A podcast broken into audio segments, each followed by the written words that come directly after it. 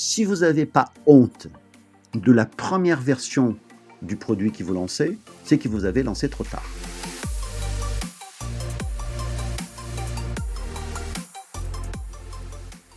Bonjour à tous, je suis Clément Mélin, cofondateur de Headflex et vous écoutez le Learning Club, le podcast qui vous aide à repenser votre vision de la formation.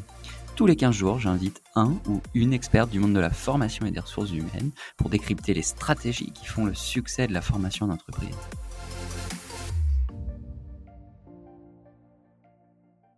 Bonjour et bienvenue à tous dans ce nouvel épisode du Learning Club. Aujourd'hui, je suis avec euh, Adilson Borges, qui est le directeur Learning et Development euh, du groupe Carrefour. On a la chance de, t'avoir avec nous pendant une demi-heure, Adilson, pour euh, parler de beaucoup de sujets, aussi bien évidemment évoquer la sortie de ton livre, ton livre sur le test and learn, qui accompagne aujourd'hui de plus en plus d'organisations, en tout cas qui va en accompagner beaucoup plus dans les mois et les années à venir, on l'espère, puisque c'est un super concept. On va y revenir dans dans cette émission. Adilson, peut-être pour euh, débuter, pour ceux qui ne te connaîtraient pas, est-ce que tu peux nous en dire un peu plus sur ton parcours, qui tu es, où tu travailles, ce que tu fais?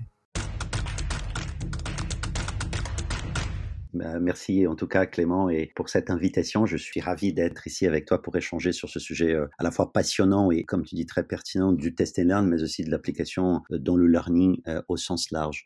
Donc Edison Borges, moi je suis comme tu le disais donc le directeur du learning développement pour le groupe Carrefour avec deux casquettes majeures au sein du groupe. D'une part en transverse avec les différentes équipes pays, faire en sorte de mettre un peu aligner l'ensemble de nos efforts de formation avec les stratégies de transformation du groupe. Et donc, euh, c'est un effort, c'est des efforts euh, significatifs, hein, parce qu'on en a plus de 3 millions d'heures de formation par an.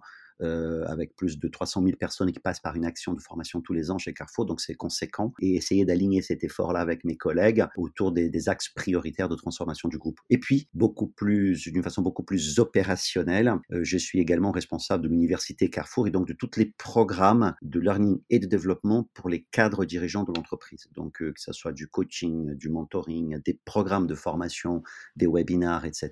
Tout ça pour faire en sorte que nos leaders soient au top de leur performance pour justement accélérer les transformations du groupe. Ok, merci euh, Adilson. Peut-être une question euh, complémentaire pour ceux qui nous écoutent. Comment ça s'organise? En tout cas, c'est combien de personnes aujourd'hui euh, la formation, le service formation chez, chez Carrefour? Nous avons aujourd'hui, euh, notre système de formation est très décentralisé, Clément. On en a, on en a une équipe euh, au niveau, euh, du, du, siège qui gère au niveau du groupe en transverse, comme je te disais, et puis ensuite, qui est une petite équipe, hein, et puis ensuite, dans les pays, et la France est par exemple un pays, on en a des équipes, on en a des équipes beaucoup plus conséquentes qui vont gérer de la formation des directeurs de magasins jusqu'à jusqu'aux caissiers, caissières, voire les bouchers, les pâtissiers, etc. dans nos magasins. Donc, c'est une structuration qui est très décentralisée décentralisée et qui est euh, euh, pour le coup euh, beaucoup plus présente là où il faut, c'est-à-dire dans le terrain, près du client et, à côté de nos magasins. Ok, ben merci, merci pour ces éléments, Adilson. Du coup, on va maintenant parler du test and learn. on est ensemble pour en, discuter. Et bah, en préparant ce, podcast, je me posais une question et tu vas sûrement avoir la réponse. Tu réponds d'ailleurs très certainement dans, dans, ton livre que tu as sorti récemment. Ça vient d'où le test and learn? C'est ce concept, il a été imaginé par qui, quand, comment? Est-ce que tu peux nous en dire plus? Merci pour cette opportunité parce que c'est effectivement un sujet qui me passionne. Alors, euh, moi, je pense que le test and learn, en fait, est, un, est une approche pour la croissance, une approche très pragmatique de la croissance. Alors, ça vient de vecteurs majeurs qui sont à la base de test and learn. Il y a quelque chose qui est relativement ancien et ça va chercher ses sources dans les mouvements de, de qualité totale de chez Toyota des années 70. Mais ça vient également, ça vient également du, du Lean Startup et des modèles un peu agiles qui ont été mis en place pour faire en sorte d'accélérer euh, certaines transformations euh, dans nos entreprises. Et puis, il y a un fil conducteur qui réunit tout ça, qui est euh, la, logique un peu d'approche scientifique appliquée aux organisations.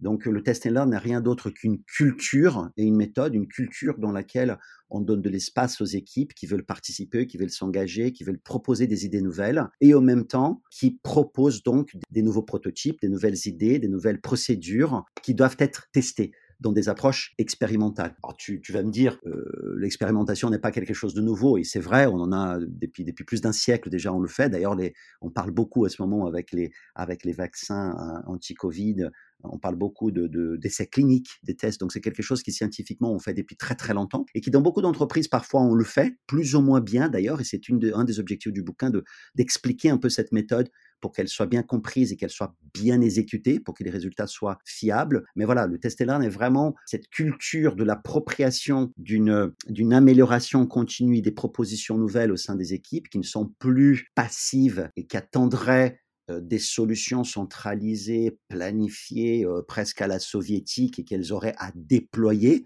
Tu sais, c'est un peu le système de rollout là qu'on a classique, c'est-à-dire qu'on on pense le truc, on le met en place et ensuite on fait de rollout dans l'ensemble de l'organisation. Non, c'est beaucoup plus euh, endémique, beaucoup plus bottom-up, dans lequel tout le monde s'engage à regarder dans les processus comment il ou elle, les équipes en tout cas, peuvent challenger status quo, refaire les choses différemment pour rajouter de la valeur. Et quand on fait les choses différemment, quand on dit faire les choses différemment, on fait de l'innovation, soit incrémentale, soit de rupture. Et ces innovations-là, elles méritent d'être testées. D'ailleurs, on, en parlera si tu le souhaites. Moi, j'aime beaucoup parler de. Il y a une expression qui était devenue un peu galvaudée en France, c'est donner le droit à l'erreur. J'en parle dans le livre. Ça, en fait partie de cette culture de test and learn et elle est positive. Donner le droit à l'erreur, ça veut dire je donne l'espace pour que les équipes puissent essayer des choses Sauf que euh, le mot erreur, finalement, dans nos cultures latines, il est, il est, très connoté. Et donc, il y a beaucoup de patrons, beaucoup de leaders qui ont, qui ont du mal à, franchir le pas. Et moi, j'en parle dans le livre et je, propose justement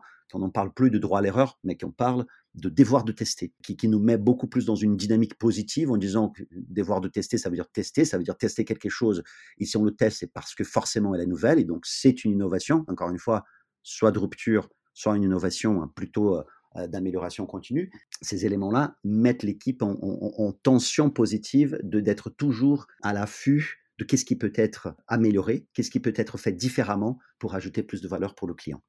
Edilson, quand tu parles de, droit à l'erreur, du coup, je, me mets à la place aussi de nos auditeurs qui sont souvent dans des services formation, des services RH, qui veulent tester et faire au final du test and learn sur des solutions hein, appliquées euh, à la formation, à l'innovation que chacun souhaite développer dans son entreprise. Du coup, ça me, ça me fait euh, penser à une question pour toi. C'est euh, aujourd'hui, si je suis responsable formation, que je t'écoute, que je me dis tiens c'est intéressant le test and learn, c'est quoi les grandes étapes qu'il faut respecter pour euh, s'assurer que ce concept soit bien appliqué et que je puisse en ressortir du coup un apprentissage qui soit positif ou euh, négatif? Excellent, excellente question Clément, merci beaucoup. Moi je vais, je vais proposer plutôt de te raconter deux histoires courtes, mais pour donner à nos auditeurs des exemples concrets de quoi je parle quand je parle de test and learn. Je vais donner, je vais raconter une histoire plutôt de côté business, parce que le livre, en tout cas, on parle beaucoup de business. Je crois que cette, euh, cette approche, elle, elle, elle, elle, elle, elle sert à tout le business et pas seulement à la formation. Mais je vais donner aussi un exemple concret parce que nos auditeurs sont dans la formation et ils souhaitent sans doute beaucoup plus euh, euh savoir davantage sur ce secteur. Alors, si je prends le business, imagine que tu es, par exemple, un, pas moi, un restaurateur. Tu es un restaurateur, tu as 3, 4, 5 restos euh, dans Paris et tu souhaites plutôt te mettre dans une logique de test and learn. Tu peux aujourd'hui, on va dire que tu peux très bien te dire, bah, voilà, je vais avec, la réouverture, je, il faut que je refasse venir un peu des, un peu des clients dans mon dans mon magasin, enfin dans mon restaurant, pardon, parce que avec le Covid, les gens ont perdu l'habitude de venir ou autre. Et puis je veux normalement que ce que je ferais comme comme entrepreneur, je bah je vais faire de la pub et je vais faire euh, du tract. Je vais mettre du tract par exemple devant euh, euh, devant les différents restaurants avec, euh, avec une réduction de 5% euh, pour les clients qui, qui reçoivent cette information. Ça, c'est un peu l'approche traditionnelle. Quand on est dans une logique test and learn, déjà, on pourrait discuter avec les équipes et dire, mais voilà le problème qu'on en a, qu'est-ce qu'ils vous en pensez, qu'est-ce qu'on peut faire? On n'en est pas à l'abri d'avoir des bonnes idées, déjà un engagement premier dans une logique un peu bottom-up.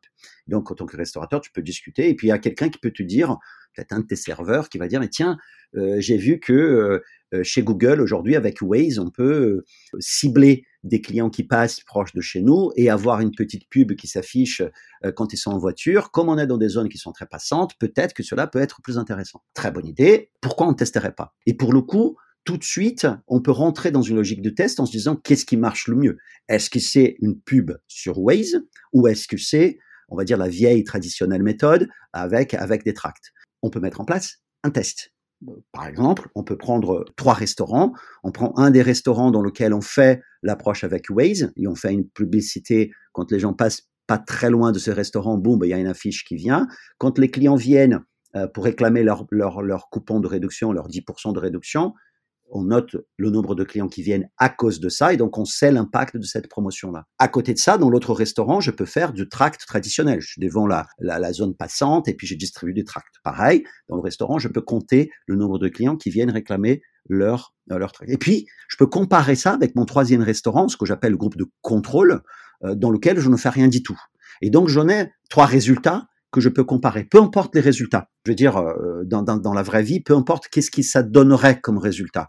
Peu importe si c'est Waze qui est plus efficace qui le tract ou, ou, ou faire rien du tout, c'est-à-dire le contrôle, serait tout aussi efficace que les autres. Ce qui est important, c'est que le patron du restaurant à ce moment-là et les équipes prendraient des décisions non pas sur des croyances, mais sur des faits.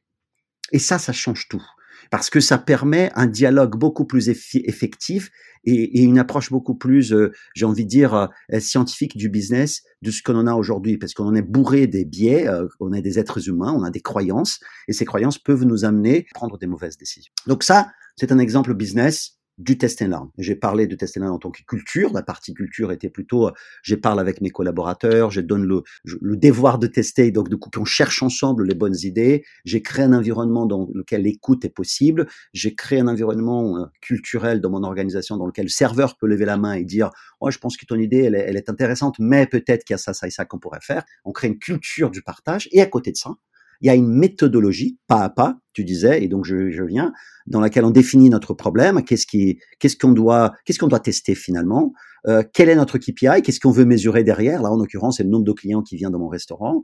Derrière, j'ai mis en place le plan d'expérimentation. Est-ce que je vais faire avec un restaurant, deux restaurants, trois restaurants? J'ai un restaurant de contrôle, donc je compare. Bref, toutes ces étapes, j'explique dans le livre, euh, jusqu'à les résultats, la mesure des résultats, pour pouvoir avoir des faits sur lesquels me baser si tu en es d'accord Clément, je vais faire la même chose, raconter la même histoire, mais dans le learning. Parce que nos amis dans le learning, euh, euh, nos, auditeurs qui nous écoutent peuvent se dire, oui, tout ça c'est très bien, mais euh, dans le business, je le vois bien. Mais dans le learning, c'est beaucoup plus compliqué. J'ai envie de dire, est-ce que c'est vraiment plus compliqué? Je ne dis pas que c'est facile, mais vous allez voir, c'est possible. Je vais vous donner un exemple, un exemple concret là encore, et ensuite on va essayer de dégager les éléments théoriques et, et, des steps. Et j'aimerais bien t'entendre aussi sur le sujet, euh, Clément. Si on se dit, par exemple, euh, aujourd'hui, on sait que un des sujets pour nous, euh, c'est de former, notamment avec la poussée de l'intelligence artificielle, les évolutions de la data, on peut avoir les ordinateurs ou, ou, la technique qui peut se remplacer beaucoup l'homme. Il y a un truc qu'ils n'y arrivent pas à remplacer bien, c'est justement la, la, créativité. Donc, on dit de plus en plus, face à cette incertitude, face aux difficultés qu'on a, il faut équiper nos leaders, nos managers, avec la créativité. Il faut qu'ils soient plus créatifs, il faut qu'ils cherchent des solutions nouvelles. Donc la créativité est un, est un skill, hein, est, est, aussi un, savoir-être, enfin, il fait appel à plusieurs choses, mais on peut mesurer qu'est-ce qui c'est qu'être créatif. Et du coup, le business peut venir euh, vers vous aujourd'hui qui être responsable formation dans votre entreprise. Je suis sûr que vous avez déjà vécu ça. Il y a quelqu'un, il, il y a un patron euh, côté opérationnel qui vient vous dire, ben, on a besoin de lancer une formation pour améliorer la créativité chez nos collaborateurs ou un minima chez nos managers. Quelle est l'approche classique? L'approche classique, là encore, c'est dire, OK, on va, vous, on, va, on va te faire une formation sur la créativité. On est tous des experts. On écrit euh, le programme, on prépare les workshops, on, on, prépare les activités, on définit une journée, deux journées, peu importe. Bref, on, on accouche d'une très belle formation. Et là, on fait parfois, et j'espère qu'on on le fait tous, euh, j'en suis, j'en suis persuadé, on fait un petit pilote, on fait un premier pilote, avec quelques participants. Donc, on va faire, euh, si c'est pour les managers, on va prendre des managers, on fait le pilote, on, on recueille leur retour et on leur dit, euh, bah, bah, top, on, prend les, on fait éventuellement des changements dans la formation et hop, c'est parti. On lance, on, fait le roll-out, hein, c'est le fameux mot, c'est-à-dire qu'on on déploie la formation, à l'ensemble des managers qu'on veut former. Si on se dit, passons maintenant dans une approche test and learn. Si on se dit d'abord, euh, et ça c'est quelque chose qu'on peut le faire, déjà sur la partie culture de test and learn, encore une fois, c'est pas parce qu'on est expert du sujet qu'on en sait tout. Et donc peut-être que dans la phase de construction de la formation, on peut déjà être dans une culture un peu plus ouverte, dans laquelle on fait des choses un peu différemment, c'est-à-dire qu'on va euh, au-delà de nous, experts de la formation, on va peut-être euh, faire de la co-construction avec nos clients. On va faire venir quelques managers déjà qui vont co-construire le sujet avec nous, vont faire des propositions, vont nous challenger. On fait participer d'autres personnes. Bref, on ouvre un peu l'espace pour que on amène déjà dans notre pratique de, de la formation, de la construction de la formation, quelque chose déjà de plus de co-construit, de plus bottom-up. Ensuite, on se dit, bon, voilà, disons qu'on en a une très belle formation, plutôt que de la lancer tout de suite, enfin, on, on s'interroge sur qu'est-ce qu'on veut faire vraiment et quel est le KPI donc qu'on veut changer? On a parlé de créativité. Et là, en l'occurrence, on peut imaginer, ce qu'on en avait fait à un moment donné pour une formation, on a dit, euh, il faut qu'on identifie une mesure pour dire comment les gens, qu'est-ce que les gens peuvent faire qui peuvent nous permettre d'avoir des gens plus créatifs. Et à partir du moment qu'on a ces KPI, et je reviendrai là-dessus dans une seconde, on dit, bon voilà, on va prendre euh, une fois qu'on a notre formation et qu'on a fait notre pilote, qu'on a quelque chose auquel on croit, on ne déploie pas tout de suite. On déploie un test, mais pas l'ensemble de la formation pour tout le monde. On prend, allez, je vais donner un exemple. Euh, on prend une cinquantaine de managers qui on va former. Disons que la formation soit sur un jour, et ben on va faire la formation pour ces 50 managers pendant une journée. A contrario, on prend un autre groupe, là encore mon fameux groupe de contrôle de tout à l'heure, c'était le restaurant tout à l'heure pour qui je ne faisais rien du tout en termes de promotion, et ben je vais prendre un groupe d'une cinquantaine aussi de managers pour qui on va pas les former. Mais pour ces deux groupes, donc vous avez bien deux groupes déjà, vous avez un groupe qui va suivre la formation et un groupe qui ne va pas suivre la formation.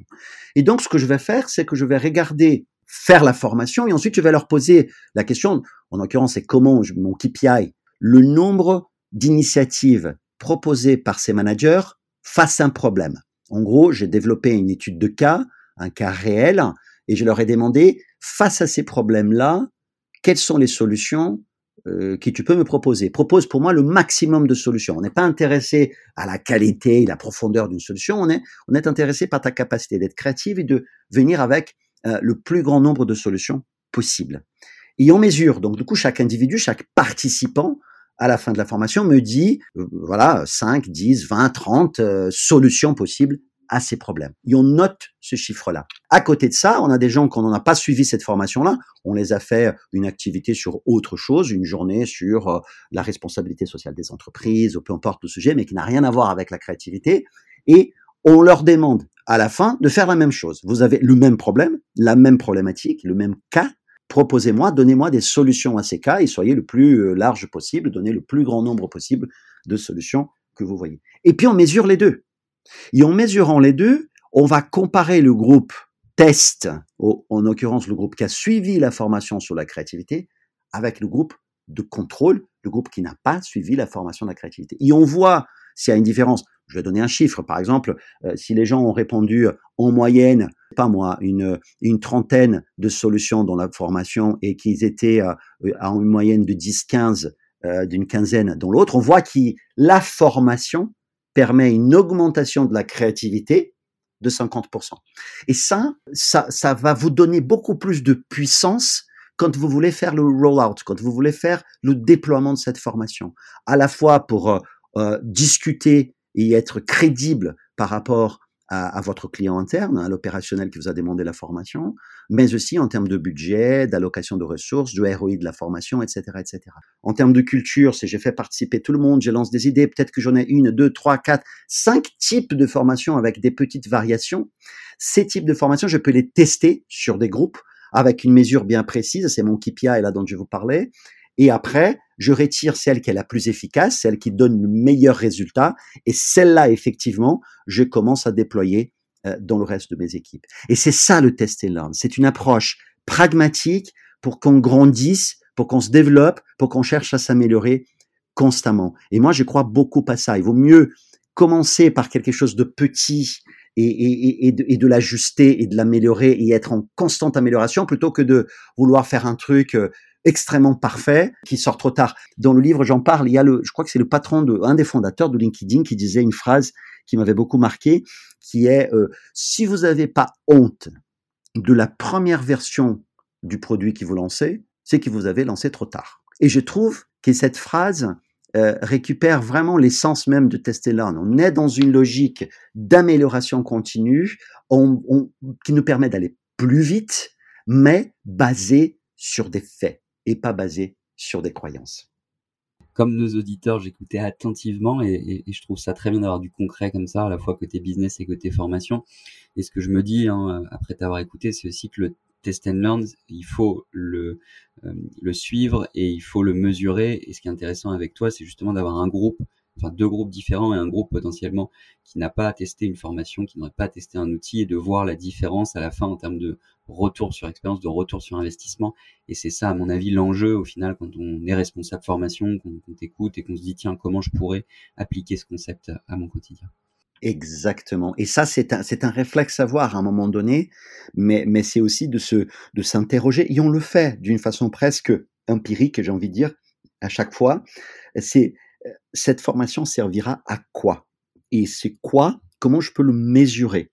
En fonction des sujets qu'on a, euh, ça peut être plus ou moins difficile. Enfin, je veux dire, la créativité, c'est un exemple sympa parce que c'est un exemple qui est très, euh, c'est de soft skill quelque part, quoi. C'est très difficile à mesurer et pourtant on y arrive. Alors imagine si on en est sur quelque chose du type, je sais pas, une formation sur la vente, euh, et on peut, on peut mesurer tout de suite les résultats de vente de nos vendeurs. Donc c'est c'est avoir ce réflexe et ensuite se dire, fois que j'en ai mon KPI, euh, comment j'ai construit ce test de telle sorte à, pouvoir vraiment euh, être être sûr de, de, la qualité de, de, mon rendu. On a parlé du coup de service, on a parlé de, formation et, encore une fois, nos, auditeurs qui nous écoutent ont souvent, euh, sont souvent là pour justement découvrir des outils ou tester des outils qu'ils ont découverts dans ce podcast. Euh, comment tu pourrais nous donner un conseil si, euh, encore une fois, je suis responsable formation, je t'écoute et euh, que je veux tester un outil. Est-ce qu'on peut tout tester déjà Ça, c'est une, question. Et la deuxième question, c'est comment je mesure justement l'impact de cet outil? Est-ce que, comme tu le dis, je crée deux groupes en ouvrant qu'à un groupe cet outil qui sera un nouvel outil dans mon écosystème et je mesure euh, son impact derrière? Est-ce que j'ouvre à tout le monde? Qu'est-ce que tu nous conseilles si on veut tester un outil? Très clair, merci beaucoup Clément.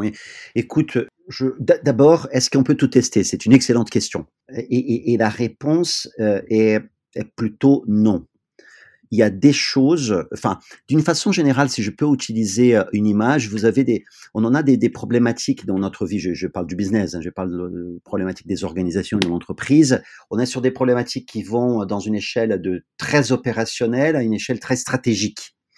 Plus on va dans une échelle stratégique, moins ces types de décisions se prêtent naturellement au test. Euh, pourquoi? Parce que c'est des décisions qui sont ponctuelles, elles, elles sont souvent rares, elles ne peuvent pas se répéter et on n'en a pas la possibilité souvent de d'avoir euh, des participants ou des expérimentations qui puissent être très, facilement euh, développées.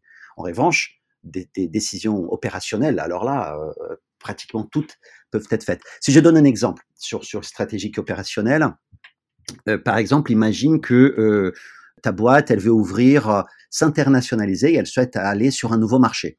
Aujourd'hui, euh, tu es installé en France et tu souhaites aller euh, en Angleterre, par exemple. C'est difficile à avoir une approche de test and learn parce que c'est extrêmement cher de se dire, tiens, est-ce que je dois ouvrir l'Angleterre, les États-Unis, le Brésil ou l'Australie?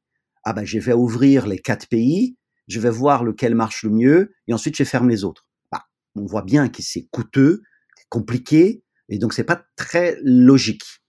Euh, donc ce type de décision, elle, a, elle, a, elle doit pas être, euh, elle doit pas être intégrée dans une logique d'expérimentation.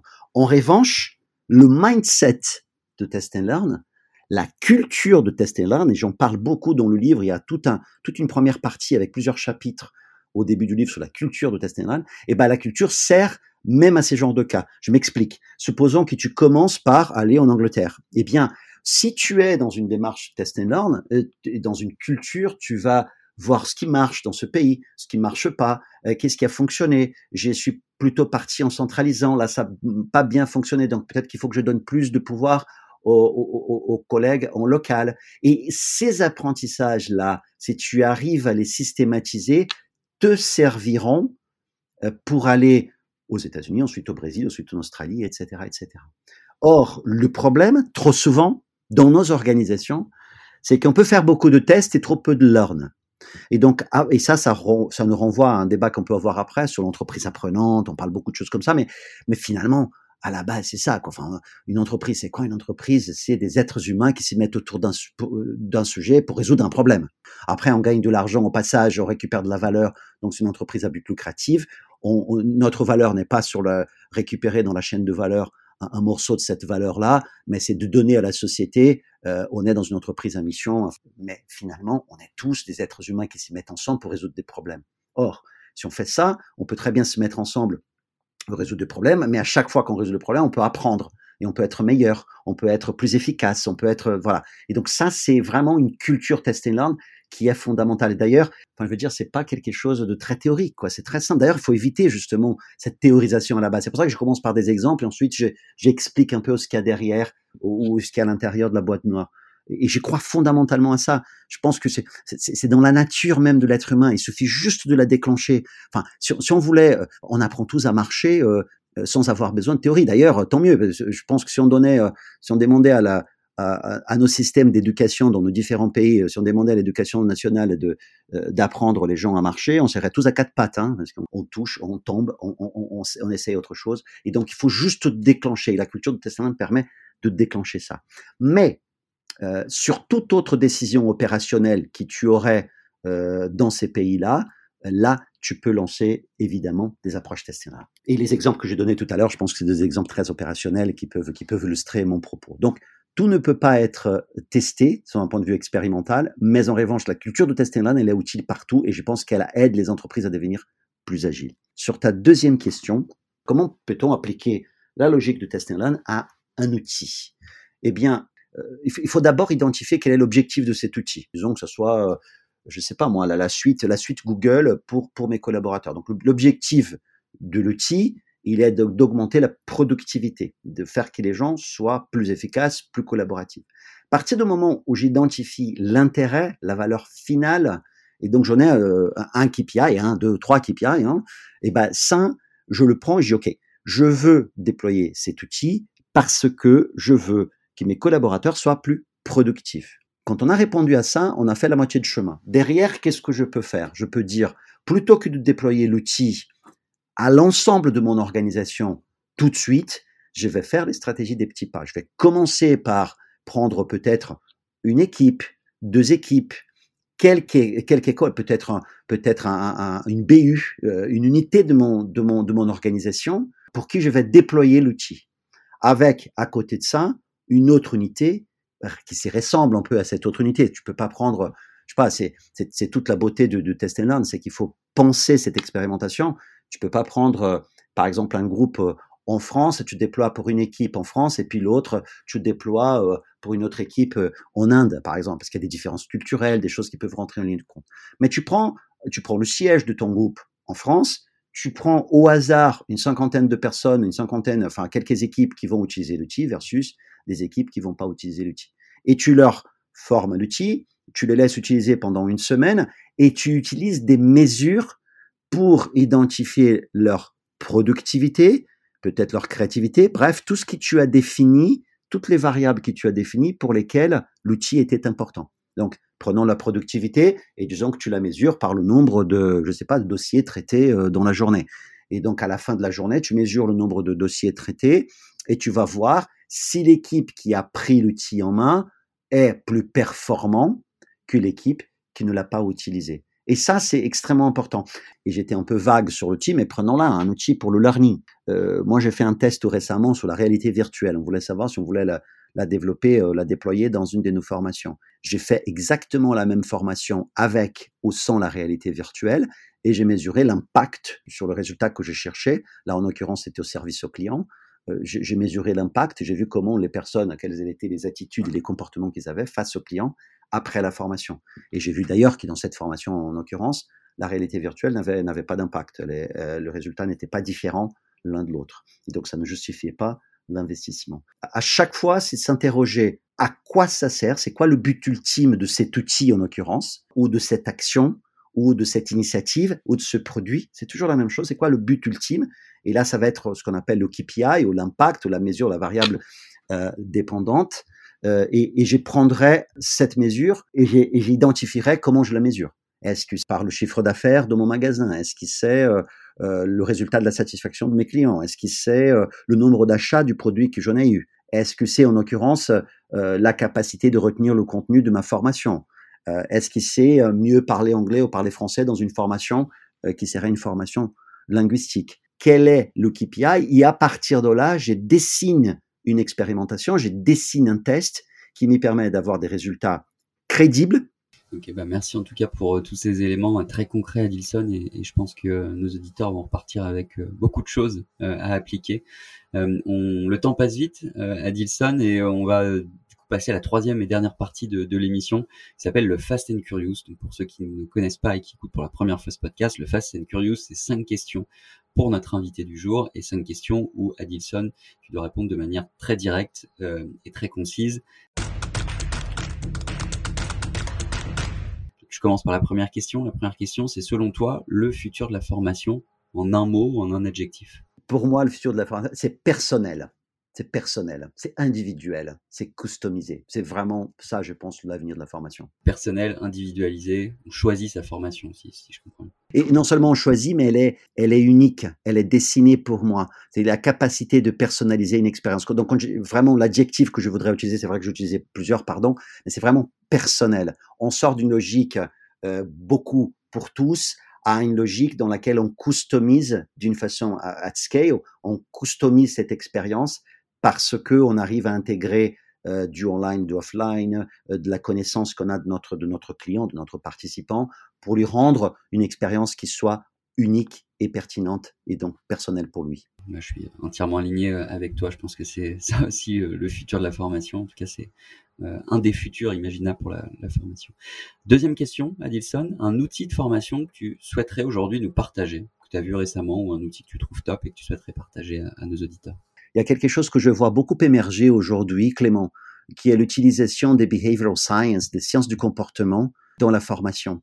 Et je pense que ça, c'est quelque chose qu'on doit être attentif parce que je, je pense que c'est très puissant. Et la formation, de plus en plus, elle va, elle va être amenée à ne pas faire euh, simplement euh, transmettre des contenus, mais à faire changer des comportements. Et donc, si on peut s'appuyer beaucoup, et y en a beaucoup d'outils qui commencent à, l'utiliser, euh, je pense que c'est quelque chose qui est, à, mon sens, euh, super intéressant. Ok. Intéressant. Troisième question, un livre, un podcast, un blog ou un site, tu choix, que tu recommanderais ou toi que tu as l'habitude de, lire et qui t'inspire? Alors là, je vais faire la, la mauvaise blague, mais le livre que je vous recommande à tous à ce moment, c'est le Test and Learn, hein, et vient de sortir depuis le mois de septembre. N'hésitez pas à le lire euh, et, à, et, à, partager euh, vos impressions euh, sur LinkedIn, sur Twitter, sur tous les réseaux sociaux. Non, sérieusement, c'est évidemment, ce, je, je, ne peux que recommander. Je, je, crois beaucoup à ça. Je pense que c'est vraiment, un, en plus, un moment intéressant dans nos organisations. On parle de la France. J'ai écouté Macron cette semaine euh, qui parlait de, de faire revenir la France euh, comme un pays d'innovation, Clément, je ne peux pas être plus d'accord avec lui. Je trouve que c'est vraiment un moment unique. Beaucoup de belles startups, toi tu en es un exemple, qui s'y lancent sur, sur, des, sur, des, sur des problématiques nouvelles, avec des approches nouvelles, en disruptant certains business models, et ça c'est génial. Et je pense que le test et l'Inde peut être justement cette approche pragmatique de croissance pour permettre justement la croissance euh, de nos organisations et pour refaire aussi, pour contribuer à faire de la France un pays d'innovation. Voilà. Très clair et très inspirant. Une dernière question euh, pour toi, euh, Adilson. Question un peu plus personnelle. Qu'est-ce qui fait que tu as envie de te lever chaque matin pour venir travailler, venir contribuer à, à, à tout ça? Ça, c'est ça, c'est une très belle question. Écoute, moi, j'ai euh, ce qui me fait lever le matin, c'est euh, essayer d'améliorer la vie de quelqu'un, essayer de essayer de faire en sorte que les gens qui euh, j'arrive avec qui j'arrive à interagir euh, s'y disent aujourd'hui j'en ai appris quelque chose. Aujourd'hui je, vais dormir moins bête euh, qu'hier. C'est ça, c'est ça ce qui m'inspire. C'est faire en sorte que, enfin moi je suis un jardinier de, un jardinier des talents quoi. Moi j'essaie de, j'essaie de faire en sorte de, de, de s'aimer, de, de, d'aider les gens à, à, à devenir, voilà, je crois que c'est ça, c'est aider les gens à devenir tous ceux qui peuvent être vraiment, tout leur potentiel. En tout cas, une très belle conclusion. J'adore le jardinier des talents. Euh, merci en tout cas, Dilson, pour euh, euh, ce moment avec nous. Un peu plus de 30 minutes ensemble pour euh, parler du test and learn, de comment l'appliquer. Euh, tout ce qu'on a partagé aujourd'hui, bien évidemment, et notamment ce qui a partagé Dilson en termes de ressources, son livre, bien évidemment, vous pourrez le retrouver euh, dans le descriptif du podcast, comme à chaque fois. Vous pourrez euh, aussi, j'imagine, retrouver Adilson sur LinkedIn si on veut te contacter, Adilson, si on veut aller plus loin sur LinkedIn, sur Twitter. N'hésitez pas à me suivre. Je, je me ferai un plaisir de poursuivre ces échanges que l'on a commencé aujourd'hui avec vous. Et bah super, merci en tout cas Adilson, merci à tous de nous avoir écoutés. On se retrouve prochainement pour un nouvel épisode du Learning Club. Merci beaucoup Clément pour l'invitation. Merci d'avoir écouté cet épisode du Learning Club. Je compte sur vous pour noter le podcast et en parler autour de vous. N'oubliez pas, si vous avez des besoins en formation digitale et que vous aussi vous souhaitez transformer ou repenser votre offre de formation, toute l'équipe Edflex est là pour vous aider et vous accompagner. De mon côté, je vous dis à très vite pour un prochain épisode du Learning Club.